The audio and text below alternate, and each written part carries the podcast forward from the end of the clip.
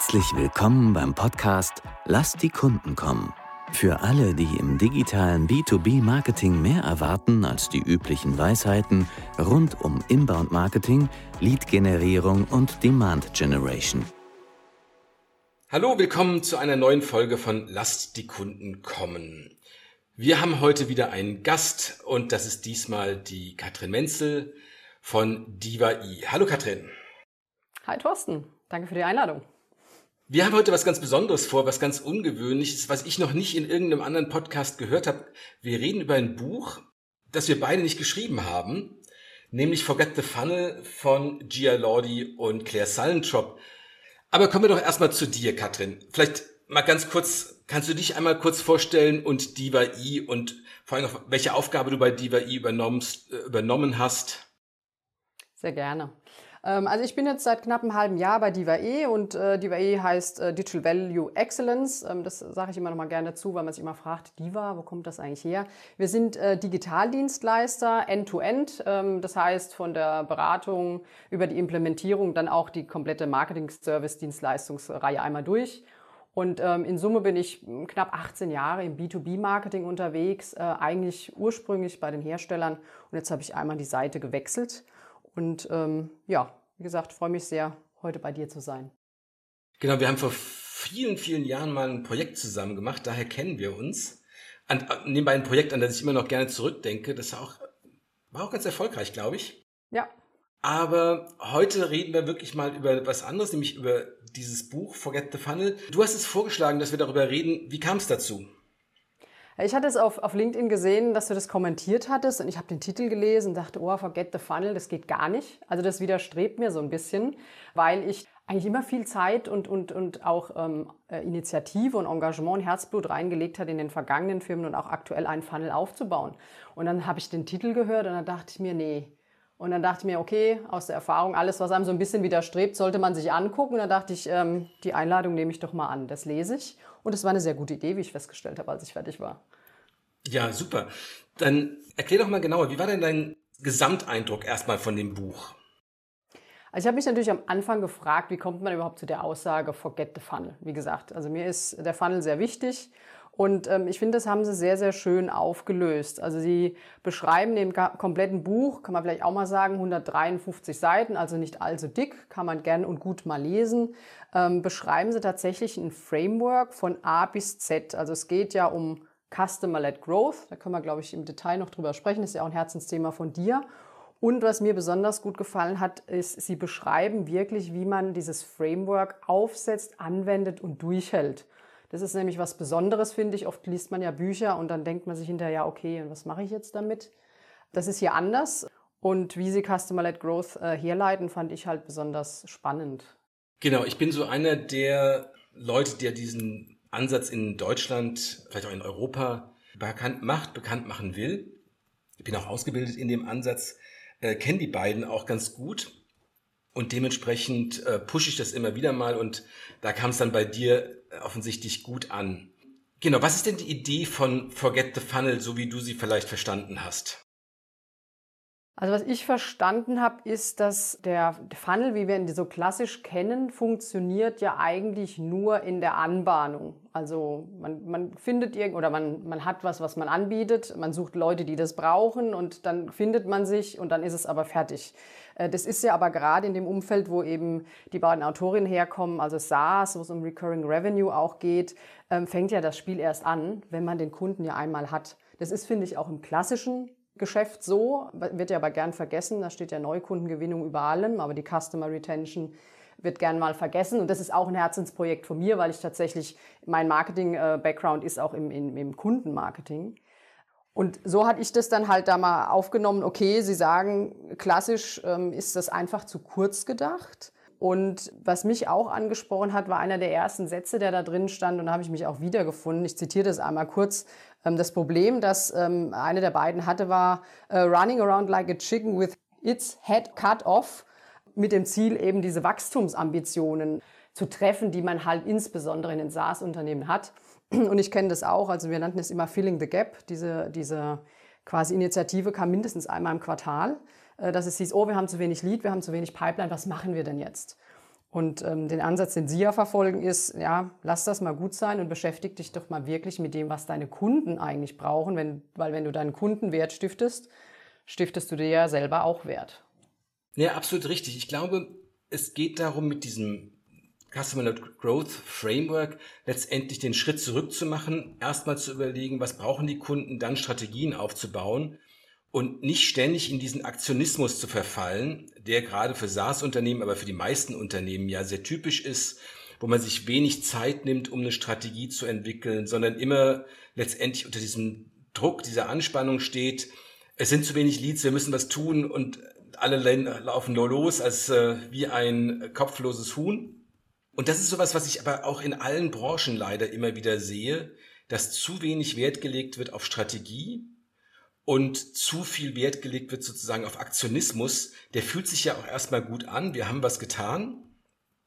Aber eigentlich äh, lohnt es sich immer, immer über die Kunden nachzudenken, was die brauchen, wie die entscheiden, äh, wie die ein Produkt, eine Dienstleistung wirklich erleben.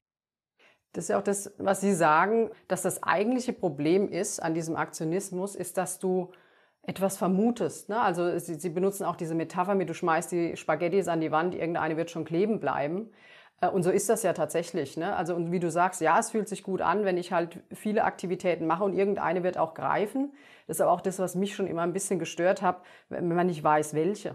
Und ähm, ein Nachteil von zu viel Aktionismus ist ja auch, du handelst einfach Dinge ab, du nimmst aber weder die Zeit, das ordentlich vor, noch nachzubereiten und dann kommst du ja auch nicht weiter am Ende und fängst an so im nächsten, ich sage jetzt mal spätestens Quartal eigentlich wieder von vorne an.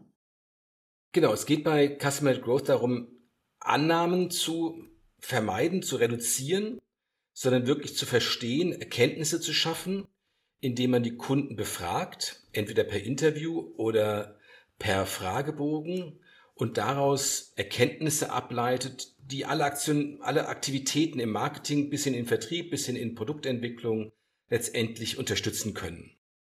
Da haben Sie ja auch ein schönes Framework, das fand ich gut und da wollte ich auch mal deine Meinung eben abfragen, weil Sie geben einem ja quasi einen kompletten Fragebogen. Also die, das Ding kann man eins zu eins einmal übersetzen und könnte das machen. Ich fand das tatsächlich auch äh, von der Fragestellung, ähm, fand ich das sehr sinnig. Wie schätzt du das denn eins? Kann man das eins zu eins mal so durchexerzieren? Ja, das kann man, aber das hängt natürlich immer damit zusammen, was der Einsatzbereich ist. Also wenn du ein Ein-Produkt Software-as-a-Service-Unternehmen hast, dann kannst du es im Prinzip kopieren und kommst damit sehr, sehr, sehr weit.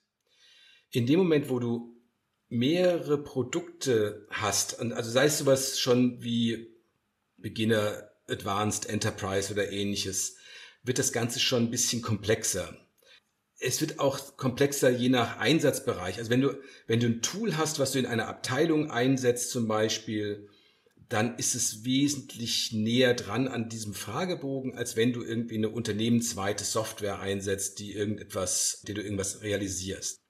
Wenn du dann darüber hinaus noch in andere Bereiche gehst, was wir zum Beispiel ja auch oft machen, so Professional Services, Beratungsunternehmen, wo es ja auch darum geht, Bestandskunden weiterzuentwickeln, sie zum Neuabschluss, zum nächsten Projekt zu finden, zu bringen und so weiter.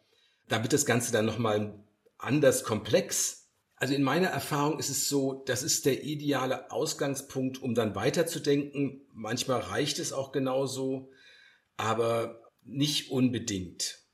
Kommt wahrscheinlich auch ein bisschen drauf an, ne? also wo ich selber als Unternehmen unterwegs bin. Also die beiden kommen ja selber ursprünglich von, von Unbounce und Calendly, was ich jetzt mal als typisches SaaS, Startup, Scale-up Unternehmen verorten würde. Ich glaube, dafür ist es äh, exzellent und idealerweise führt man das quasi ein mit Gründung des Unternehmens, weil das habe ich mich halt auch gefragt. Sie geben ja da auch äh, ein paar Tipps, wie man das irgendwie auch nachträglich noch in die Unternehmenskultur einbringt, weil das ist ja schon ein Mindshift. Ne? Also die, es, ist, es geht ja darum, dass am Ende die komplette Firma idealerweise diesem Customer-led Growth Modell folgt.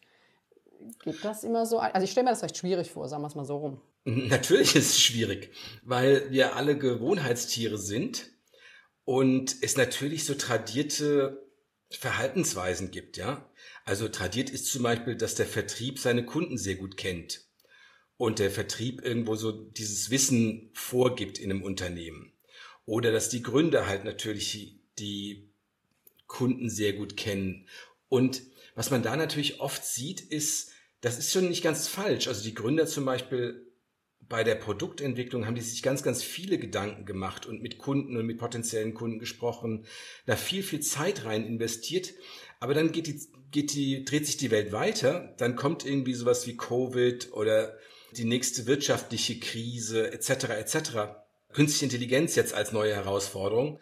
Und dann hast du dir dein Produkt vor drei Jahren überlegt und das Entscheidungsverhalten ändert sich schon wieder massiv, auch das Nutzungsverhalten. Das heißt, das, was man am Anfang annimmt, ist dann nicht unbedingt das, was am Ende des Tages deinen Markt bestimmt. Das hatte ich aber auch mitgenommen, also äh, relativ am Ende. Ich glaube, es ist Kapitel, muss mal gerade kurz gucken in meiner Aufzeichnung, irgendwie, na, es ist doch gar nicht so weit hinten, Kapitel 6, wo sie einfach mal das komplette Modell aufzeichnen. Dann hatte ich schon den Eindruck, dass er das dann heißt, es ist so ein bisschen Repeat. Genau. Und Repeat und Repeat. Also man kann eigentlich, oder man kann schon, sollte man aber nicht nie aufhören. Ne? Du kannst eigentlich immer wieder weil deine Kunden sich ändern, der Markt sich ändert, das Leben sich ändert. Das scheint mir auch so ein bisschen äh, Teil des, des Frameworks zu sein, dass du nie fertig bist. Nie, nie zu glauben, man wisse etwas, ist, glaube ich, so das Ding. Ne?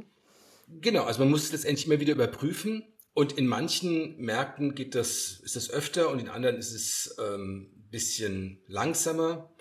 Es bleibt einfach, die Herausforderung bleibt, die Kunden zu verstehen, anstatt irgendwelche internen Annahmen zu hoch zu hängen und das Wohl und Wehe des Unternehmens sozusagen daran festzumachen, was man sich ursprünglicherweise mal gedacht hat oder was der Vertrieb ähm, in seinen Gesprächen so erlebt. Was ja so, das, da wirst du mir, glaube ich, sofort zustimmen, was ja immer so ein bisschen absurd ist, ist, dass wir Marketingstrategien an diesem Vertriebsinput ausrichten, obwohl der Vertrieb nur die letzten 20 Prozent des gesamten Prozesses letztendlich auch kennt. Ja, das ja. heißt, was diese 70, 60, 80 Prozent davor passieren, das weiß ja keiner ganz genau, beziehungsweise wir wissen es nur über irgendwelche quantitativen Zahlen, wie Leute dann geklickt haben und welche Landingpage äh, etc. etc. Aber die Frage ist immer, warum machen die Leute irgendetwas oder warum machen sie es nicht? Ja. Und es wird ja eigentlich noch schlimmer aktuell, weil wir ja wissen, dass irgendwie, ich, ich glaube, die Zahl ist 80 Prozent der, der, der, der, der Research passiert ja irgendwie im Web und dann taucht man ein Köpfchen ab, auf und sagt, ich hätte jetzt mal gern was und da ist ja eigentlich schon meistens das, das meiste irgendwie passiert und die meiste Recherche gemacht. Ich glaube, das ist aber auch ein Problem, also zumindest so meine äh, Erfahrung, eben dieses Aktionismus, dass im Marketing so viel Hektik herrscht, dass dieses mal sich einen Moment zurückzunehmen und mal selber dieses Research zu machen, auch das Budget dafür zu bekommen, das ist schon eine Herausforderung. Weil du, du, du verlangsamst ja erstmal alles, um halt deine Hausaufgaben richtig zu machen, um dann aber halt perspektivisch viel erfolgreicher zu sein. Ne, gehen wir mal auf dieses Verlangsamen ein gerade. So ein Projekt dauert ganz, ganz, ganz schnell drei Monate. Drunter kriegt man es kaum hin, vor allen Dingen, wenn man Interviews dabei hat. Das liegt einfach daran, dass die Kunden antworten müssen und man das Ganze verarbeiten muss. Also diese Zeit muss man sich nehmen. Und das ist natürlich so in dem Alltag eines Software-as-a-Service-Unternehmens schon eine ganze Menge. Da hat man ja schon das Gefühl, in der Zeit kann ich ja die Welt verändern. Oder, oder die Welt verändert sich. Jetzt sollen wir uns drei Monate lang sozusagen rausnehmen für so ein Projekt. Nichtsdestotrotz, genau das ist es, was man tun muss, was sich wirklich lohnt, wenn man sich wirklich zurücknimmt und dann eine Strategie entwickelt, die darauf basiert, was die Kunden einem gesagt haben oder gespiegelt haben und nicht das, was man sich so gedacht hat. Und vielleicht auch, also absolut, und ich glaube auch, das sind drei, drei Monate, die sehr gut äh, investiert sind. Man muss vielleicht in dem, in dem Leben eines SaaS-Marketers überlegen, wann diese drei Monate gut investiert sind, weil ich meine, da hat man ja ein bisschen das Problem, was am Anfang nicht reinkommt, ist am Schluss nicht da. Ne? Das muss man immer so ein bisschen berücksichtigen.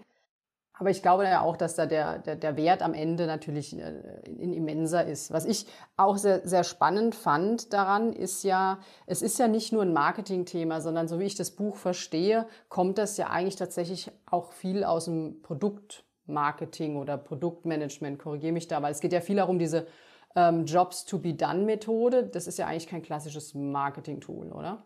Das ist gut, dass du das ansprichst. Also Jobs to be done ist sehr, sehr stark genutzt, gehypt im Bereich von Produktentwicklung, äh, User Experience etc.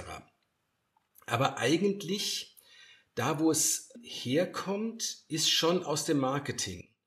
Es gibt so zwei, zwei Stränge sozusagen. Es gibt diesen Produktentwicklungsstrang und es gibt diesen Marketingstrang. Also die klassischen Beispiele, die es da so gibt, die man dann immer wieder erzählt, das ist so Bob Mester, der dann mit dem Wohnungsverkauf, Bob Mester, das ist einer dieser Entwickler des äh, Jobs to be Done Ansatzes, war irgendwie für Marketing und Vertrieb zuständig von der Firma, die haben, waren, waren Immobilienentwickler, so heißt es. Und dann haben sie fest, haben, haben sie gehört von den Leuten, als sie befragt haben, dass Einhaltung von Energiestandards und solche Sachen ganz, ganz wichtig für die Leute wären. Als sie die dann vor die Wahl gestellt haben, wollte er lieber mehr Geld ausgeben oder wie auch immer, dann wurde immer wieder klar, dass diese Energiestandards leider nicht so wahnsinnig wichtig wurden. Und was dann bei vielen aber der Fall war, also die haben diese schönen Wohnungen gebaut, haben sie dann angeboten, viele Leute haben sich angeschaut, vor allem ältere Leute, sogenannte Downsizer, also Leute, die aus einem großen Haus mit so Familienhaus kamen, die dann im Alter sagen, okay, jetzt reicht mir die zwei, drei Zimmerwohnung. Und die haben sich mal diese Wohnung angeschaut und haben dann gesagt, das ist ja eine super Wohnung und alles ist neu und alles funktioniert und was weiß ich was alles, ja. Aber gekauft haben sie am Ende des Tages nicht. Und dann haben sie befragt, also woran liegt es denn, dass ihr die nicht kauft? Und irgendwann kam dann raus, das Problem war, dass sie nicht wussten, wohin mit dem Esstisch von der Familie. Das klingt ein bisschen absurd, ich weiß, aber die haben diese Wohnung nicht gekauft, weil die, die Aufgabe sozusagen der Eltern, Großeltern war immer, dass bei allen Festen die Familie bewirtet wurde und dort zusammenkam und um den großen Tisch saß. Das würde nicht mehr gehen. Dann haben sie den angeboten, okay, also mit dem Tisch verstehen wir und haben, ich glaube, auf der anderen Seite des, des, der Straße ein Lagerhaus gebaut, wo diese Tische und anderes Zeug eingelagert wurden und haben den Leuten gesagt, also wenn ihr die braucht, wir holen die raus. Ihr könnt die jederzeit rausholen und bei euch ins Wohnzimmer und wir haben da auch noch einen anderen Raum, den könnt ihr auch nutzen. Am Ende hat natürlich nie jemand diesen blöden Tisch rausgeholt. Was aber das Entscheidende war, ist, mit diesem Downshifter, die Entscheidungssituation von den Leuten war das Relevante. Und die Entscheidungssituation war dieses Downshifting, also dass sie sich verkleinert haben. Und alle sozusagen objektiven, so funktionalen Punkte dieser Wohnung, wie gesagt, die Wasserhähne funktionierten, die Fenster waren dicht, das war alles total toll und wesentlich besser. Also es hätte eine ganze Menge an so Alltagssorgen den Leuten auch weggenommen. Das Entscheidende bei diesem Jobs to be done, und das ist das, was in dem Buch so angerissen wird, aber nicht so, irgendwie glaube ich nicht ganz richtig klar wird vielleicht. Man sucht letztendlich nach verschiedenen Kontexten, in dem eine Entscheidung getroffen werden sollen. Und baut dann eine Customer Journey Map auf für diesen Kontext. Wenn, nehmen wir mal an, du hast eine Software für Lagerautomatisierung. Ja, dann kannst du die einsetzen, weil dein Absatz wahnsinnig wächst und du ein Lager nach dem anderen baust. Und dann sagst du, okay, wir sind hier das Wachstumsunternehmen, wir brauchen ganz viel automatisierte Leger und Leute kriegen wir auch nicht. Das ist ein Szenario. Und bei dem anderen ist es so, die wollen vielleicht ihre Anzahl an Legern ähm, reduzieren, die sind in der Krise und haben sozusagen eine andere Entscheidungssituation und wollen dementsprechend aber auch, auch andere Messages hören. Wenn du den die gerade in der Krise sind, die ganze Zeit sagen, ihr seid ja super, ihr braucht neue Lagertechnik, weil ihr wachst immer auf der Webseite, auf den Landingpages, dann muss, muss dieser andere Kunde in seiner anderen Situation ja immer denken so, ja, ich weiß, bei uns ist es anders, aber ich fülle trotzdem aus. Ich kümmere mich trotzdem drum, ich gucke mir die Software trotzdem an, evaluiere sie und so weiter. Was wichtig ist in dieser Analyse, ist immer herauszufinden, was ist dieser Hauptjob? Ja, also welches Grundproblem, welche Motivation habe ich, welche Situation will ich erreichen mit dieser Investition, mit dieser Beauftragung, die so störend ist, ja, die, die ich unbedingt vermeiden will, die ich unbedingt be bewältigen will, im positiven wie im negativen Sinne. Und dann kriegt man eine Customer Journey, die vollständig darauf ausgestattet oder ausgerichtet ist, den, äh, nennen wir den auch Downsizer, ja, in, in den Lagern, optimal abzuholen, um mir zu sagen, ihm, ihm das Gefühl zu geben, sich verstanden zu wissen und umgekehrt denjenigen abzuholen, der gerade auf dem Wachstumspfad ist. Und da muss man natürlich überlegen, wie man das im täglichen Tun macht. Weil so eine Website, man hat nur eine Webseite sozusagen, ja, und muss sich halt überlegen, okay, wo kann sich jemand so qualifizieren oder wir würden sagen selbst selektieren, um zu sagen, ich bin eher das Wachstumsunternehmen, ich bin eher das Konsolidierungsunternehmen. Um dann vielleicht über eine Dynamisierung der Webseite, aber auch vor allen Dingen halt über Angebote von Webinaren, Landingpages, Download-Angeboten, was auch immer es mal sein mag, die Leute so anzusprechen, wie die es nun mal gerade brauchen. Es ist spannend, weil, also dann komme ich ja doch irgendwie in Funnels, ne? Und zwar in Interessensfunnel, weil ich, ich habe ja dann doch, also wahrscheinlich habe ich einen Job to be done, der für alle irgendwie gleich ist. Vermutlich. So. Und dann gibt es aber Spezialisierungen. Und ich muss ja dann, weil Sie sagen ja im, im Buch, ähm, fang mal mit einem an und den Ansatz finde ich auch gut, weil man verzettelt sich ja sonst. Aber dann geht es natürlich weiter, weil man soll das ja immer repeat quasi machen, dann hat man ja mehrere. Dann muss ich ja doch auch meine Zielgruppe wieder ein bisschen clustern, oder? Ja, die Zielgruppe clustert sich sozusagen über die Jobs. Also du hast Marktsegmente je Job. Okay. Anstatt Marktsegmente anzusprechen, zum Beispiel nach Branche oder sowas, was ja per se nicht falsch ist oder sowas, ja. Ein anderes Beispiel, was vielleicht auch zu euch passt, ja, ist, du hast die eine Gruppe derjenigen, die sich seit Jahren digitalisieren wie blöde und die anderen, die die Digitalisierung verschlafen haben. Und dann willst du ja nicht immer die ganze Zeit den Leuten sagen, ihr habt die Digitalisierung verschlafen, ihr Dödel, ja, ja sondern, genau, sondern willst ja immer noch positiv sagen. Aber du musst letztendlich über Themen reden, die bei den anderen schon längst gelöst sind oder zumindest durchdacht sind, ja. Und insofern hast du schon eine Segmentierung, die dahinter steckt. Was die im Buch sagen mit dem konzentrier dich erstmal auf das eine und dann das nächste und so weiter, ist natürlich pragmatisch total sinnvoll. Für das reale Unternehmen kann es aber sein, dass man diesen zweiten Schritt vielleicht schon mit dem ersten zusammen macht oder relativ bald. Dahinter steckt ja letztendlich immer, dass wir bestimmte Zielgruppen oder Zielunternehmen, Personen besser ansprechen wollen als der Wettbewerb. Hm dass, dass wir eine bessere Customer Experience geben wollen vom ersten Moment und natürlich dann bis in die Produktnutzung rein oder in den, in das, ins nächste Projekt, was beauftragt wird. Ja, je nachdem, was für ein Businessmodell wir haben. Also ich persönlich finde es wichtig, sofort zu wissen, in welcher, welche Entscheidungssituation wollen wir denn bedienen. Und natürlich, Forget the Funnel heißt ja nicht, dass es gar keine Art von Funnel gäbe. Ja. ja. sondern es gibt, es gibt den Moment, wo du feststellst, ich habe ein Problem und du gehst auf die Suche und du evaluierst und dann kaufst du irgendwann eine Lösung oder lizenzierst sie, wie auch immer. Aber andere Leute machen das aus anderen Gründen. Und dann ist natürlich die Frage, auch von deiner eigenen Organisation, kannst du irgendwie mehr als einen Job bedienen? Oder musst dich erstmal auf einen konzentrieren, was natürlich auch immer bedeutet, dass du irgendwie einen gewissen Marktanteil wegschneidest, kann vernünftig sein, kann aber auch vernünftig sein zu sagen, okay, wir haben diese beiden Jobs und meistens haben wir so zwei bis drei Jobs, ja, und machen sie sofort beide oder zumindest sehr kurzfristig nacheinander. Hm. Ja, das erscheint mir auch eher so das, das Realistische. Ne? Das ist ja immer das, was ich eingangs auch sagte, mit man liest ein Buch und dann fragt man sich, wie macht man das? Und das, also im Buch, das klingt schon nicht einfach, das muss man ja auch ehrlicherweise sagen. Also da ist ein, äh, ein Haufen Hirnschmalz drin, aber es ist recht gut erklärt. Aber dann tatsächlich dieses, die Realität ist ja dann meistens doch ein bisschen komplexer. Also insofern habe ich jetzt aber auch verstanden, dieses Jobs to be done, ähm, das wird sich wahrscheinlich noch mal lohnen, da ein bisschen tiefer einzusteigen mit jemandem, der sich explizit damit beschäftigt hat, oder? Ja, absolut. Also Jobs to be done ist so. Ich habe das erste Mal ein Buch darüber gelesen vor, weiß ich nicht, vor Jahren, dieses ähm, Original von Clayton Christensen.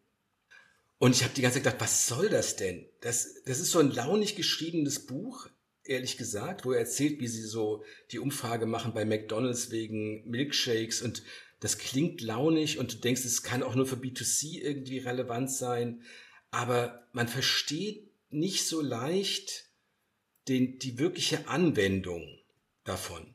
Dazu muss man wirklich tiefer graben, noch andere Autoren lesen, die praktischer sind sozusagen, ja. Mhm. Beziehungsweise so ein Ansatz wie Custom-Led Growth, wo es sozusagen eingearbeitet ist. Weil das Interessante ist wirklich, es kommt ganz einfach daher. Wenn man aber dann damit arbeitet, ist es ehrlich gesagt hochkomplex das ist auch sowas, was man in dem Buch, was man ja da macht, ist letztendlich, man hat diese ganzen Antworten und kategorisiert diese Antworten. Und ich kenne diese Daten, die da verwendet wurden, auch aus meinem, aus meiner Zertifizierung. Und an ganz vielen Stellen kannst du natürlich eine Kategorie, kannst, kannst du eine andere Kategorie finden. Also vielleicht sollten wir das so mal kurz äh, äh, erläutern. Also da gibt es wirklich ein Framework und dann sammelt man quasi aus allen Fragen, die man gemacht hat, die strukturiert man dann ähm, in, in verschiedene Phasen und äh, ob das Think, Do oder Feeling ist und so weiter und dann clustert man das.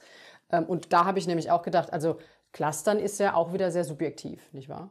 Total subjektiv, genau. Also äh, erstmal danke für deine Erklärung, ist genau richtig, ja. Also man, man sammelt das alles zusammen, dann hat man eine lange Liste, letztendlich hat man eine riesige Excel-Tabelle und die Leute haben mit Freifeldern oder in Interviews, letztendlich hat man einfach Text, den man zuordnet und den einzelnen Phasen zuordnet und dann muss man die kategorisieren und sagen, okay, das ist eher eine Aussage zum Thema Preis, zum Thema Funktion, zum Thema äh, einer bestimmten Problemlösung oder, oder, oder. Und mal abgesehen davon, dass Leute manchmal auch zwei oder drei dieser Punkte auf einmal ansprechen, ist es so, eine vernünftige Kategorisierung zu finden, wie man diese Aussagen der Kunden zuordnet. Darüber kann man sich streiten. Und das kann man mehr oder minder granular machen. Hm. Äh, so nach dem Motto, ja, das ist strategisch und das ist operativ. Aber das, das ist wirklich, da kann man viel Zeit mit verbringen, letztendlich sich zu überlegen, was ist die ideale Kategorisierung, was im Buch vielleicht auch relativ leicht ähm, anklingt. Ein kleiner Einschub in eigener Sache. Viele Unternehmen haben in den vergangenen Jahren für ihr Inbound-Marketing sehr viele Blogbeiträge erstellt. Leider muss man feststellen, 80% und mehr landen in den Suchergebnissen auf den hinteren Plätzen. Und der nicht sichtbare Bereich beginnt meist schon auf Seite 2. Wir bieten an, diese Beiträge SEO-technisch zu überarbeiten, zusammenzufassen und auszusortieren. Mit dem Ziel, mehr davon auf die erste Seite bei Google zu bringen.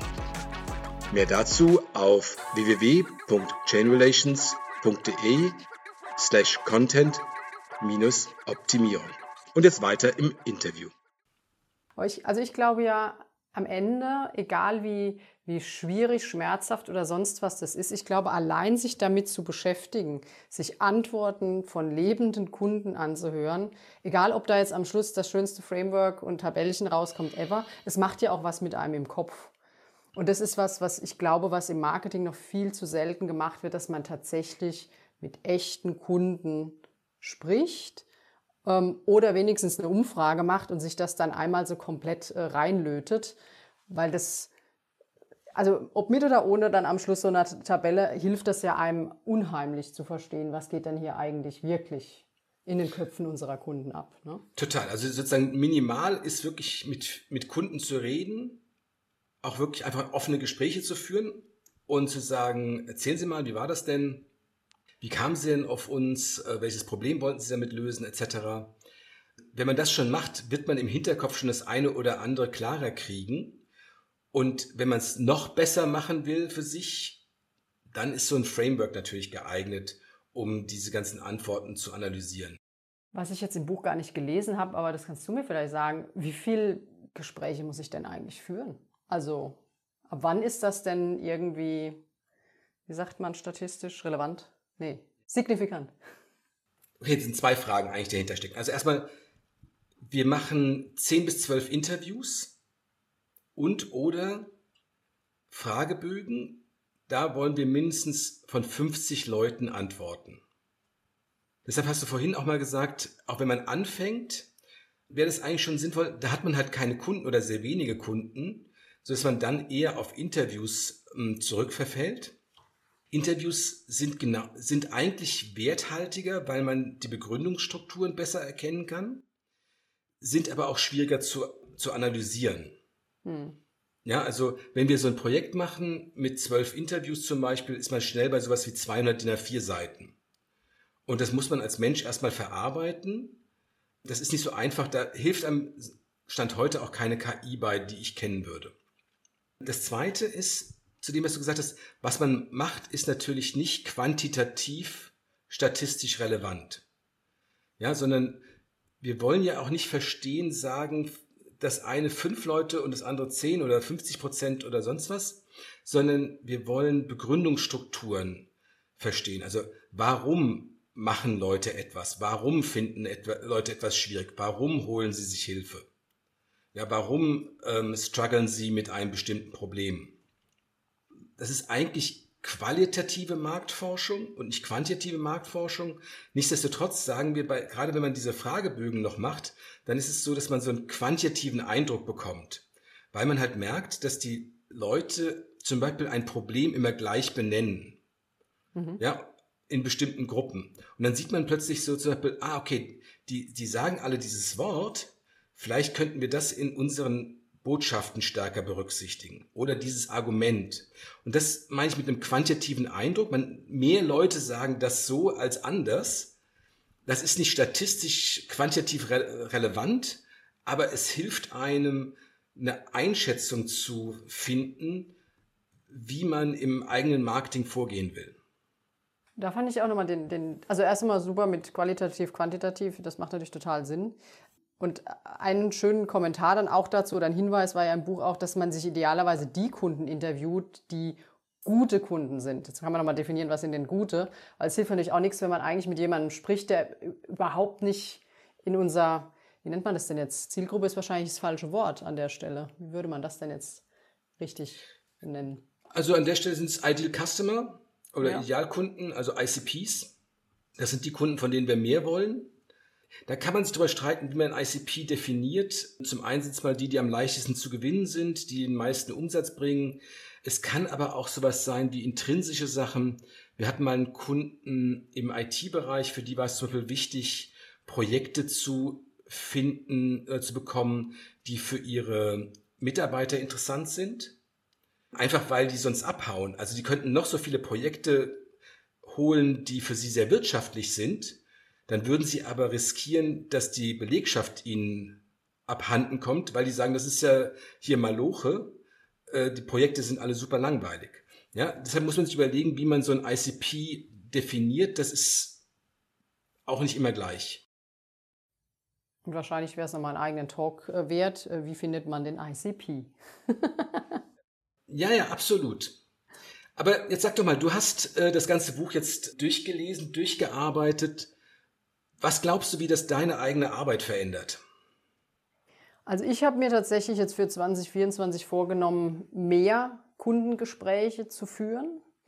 Ich werde das Thema auch nochmal hier mit Jobs to be done ein bisschen genauer mir anschauen und das auch nochmal gerade bei uns im, im, im Team diskutieren, wie wir da bessere Einblicke gewinnen können und wie wir das auch ins, ins gesamte Team, also, also das gesamte Go-to-Market-Team äh, integrieren und, und treiben können. Ich bin aber tatsächlich auch noch dabei zu überlegen, weil ich ja eben aus dem Dienstleistungsbereich jetzt komme, wie, wie übersetze ich das? Also ich kann da viel, also das hat schon viel Denken angeregt, aber ich habe noch nicht so hundertprozentig jetzt die Transferleistung geschafft. Äh, wie mache ich das denn jetzt in einem, in einem Dienstleistungsunternehmen? Weil da ist ja viel, geht es ja dann auch um die, die Personen und die, die, die Leistung, die wir halt mit unseren Kollegen erbringen. Wie kann man das da transferieren? Du hattest gesagt, du hast ja schon da so ein paar Ansatzpunkte, ne? Vielleicht können wir das irgendwann mal vertiefen. In der Tat, also die Idee bei diesem Buch ist letztendlich, wir optimieren den gesamten Prozess für ein Produkt. Bei einem Professional Service Unternehmen, wie ihr es seid, ist es ja so, ihr bietet ja nicht ein Produkt an, sondern ein paar Dutzend, ein paar hundert. Hm. Ja, in, so, in verschiedenen Situationen helft ihr einem Auftraggeber. Und das ist immer relativ individuell, aber natürlich kann man da irgendwelche Gruppen bilden. Und da ist es so, dass man meines Erachtens mit Jobs to be done, beziehungsweise besser gesagt mit, mit Customer Growth, mit dieser extrem durchgetakteten Systematik sich schwer tun kann. Weil es einfach so genau ist, wie man in so einem Dienstleistungsbusiness kaum sein kann. Ja, weil irgendwie dann doch alle Projekte ein bisschen anders sind und größer, kleiner und andere Startvoraussetzungen und Integration und was weiß ich was alles. Das so ein alternatives ja, Framework ist dann Buyer Persona von Adele Rivella, was wesentlich leichter strukturiert ist, was funnelorientiert ist, was letztendlich sagt, okay, aber auch da anfängt, was war der Moment, wo du gesagt hast, du brauchst eine andere Lösung und sich dann den Prozess anschaut, was, was in so einer groben Struktur, nenne ich es jetzt mal, wie Dienstleistungen vielleicht hilfreicher ist. Also wir arbeiten da mit beiden und mit manchmal so ein bisschen Mischung, weil, wie gesagt, Customer Growth so genau ist, dass man das in so einem Dienstleistungsumfeld, es ist wirklich schwierig. Und das freut mich ja doch, dass ich doch wieder ein bisschen zu meinem Funnel zurück darf. Obwohl mich der Ausflug hier in Forget the Funnel hat mir sehr viel Spaß gemacht. Ja, ich meine, bei euch geht es ja auch darum, Kunden wiederzugewinnen, also und weiterzuentwickeln, das nächste Projekt und sowas. Insofern ist diese Forget the Funnel Idee, Idee natürlich schon auch sinnvoll, um sich solche Gesamt, so ein Gesamtspektrum anzuschauen. Aber es ist natürlich auch eine Herausforderung, auch weil du vorhin gesagt hast, in der Organisation, das überfordert halt unter Umständen alle Beteiligten, so groß und breit zu denken. Da ist es ein bisschen einfacher, vielleicht auch umsetzbarer. Hm. Also ich nehme nehm, nehm einiges mit, ähm, äh, dass ich jetzt im neuen Jahr mal durchdenke, angehe ähm, und in, insbesondere das Thema eben Customer Experience Journey, ähm, auch die Aussage, dass man sich wegbewegt vom Business Value zum Customer Value, also zu dem Wert, den man dem Kunden stiftet, weil der am Ende das ist, was uns Kunden, äh, uns Nutzen, Nutzen und Umsatz stiftet. Das ist so für mich, glaube ich, das, äh, das große eine Ding, was ich mir Absolut. Und was auch dazu führt, dass die Kunden zurückkommen oder weiterempfehlen, das nächste Projekt machen das machen die ja nicht, weil sie euch viel Geld bezahlt haben, sondern das machen sie, weil sie halt einen hohen Wert davon gehabt haben. Genau. Ja, da bin ich gespannt, was du erzählst in einem Vierteljahr, halben Jahr, wie deine Erfahrungen sind, äh, wenn du verstärkt mit Kunden redest und versuchst, deren Input in eine Customer Journey reinzubringen und verschiedene Values äh, dem zuordnest. Da bin ich gespannt. Ich werde berichten. Witziges Format. Also in, in diesem Fall muss ich sagen, dass ich ja wahnsinnig viel geredet habe, weil ich, ähm, weil ich mit diesem Buch schon ein bisschen länger arbeite sozusagen. Aber ähm, sehr, sehr witzig. Also gerne, gerne, gerne wieder. Für mich auch äh, A, ein witziges Format und B, immer ein guter Anreiz, nochmal ein Buch zu lesen. Zum Teil auch Bücher, die ich vielleicht so nicht gelesen hätte. Das heißt, ich freue mich äh, auf die nächste Variante mit dem neuen Buch. Mal gucken, was es dann ist. Genau, unser neuer Buchclub. Vielen genau. lieben Dank, Katrin. Danke, Thorsten. Schön, dass Sie heute eingeschaltet haben bei Lass die Kunden kommen. Sollte Ihnen der Podcast gefallen, freuen wir uns über eine 5-Sterne-Bewertung. Dies hilft anderen, diesen Podcast auch zu finden. Wenn Sie Fragen, Anregungen oder Themenvorschläge haben, kontaktieren Sie uns gerne über www.chainrelations.de. Chain Relations in einem Wort. Sie können sich direkt mit Thorsten Hermann auf LinkedIn vernetzen, ihm folgen und dort an spannenden Diskussionen mit ihm teilnehmen. Thorsten schreibt man ohne H und Hermann mit zwei R und zwei N. Jetzt sagen wir Tschüss auf Wiedersehen und bis zum nächsten Mal.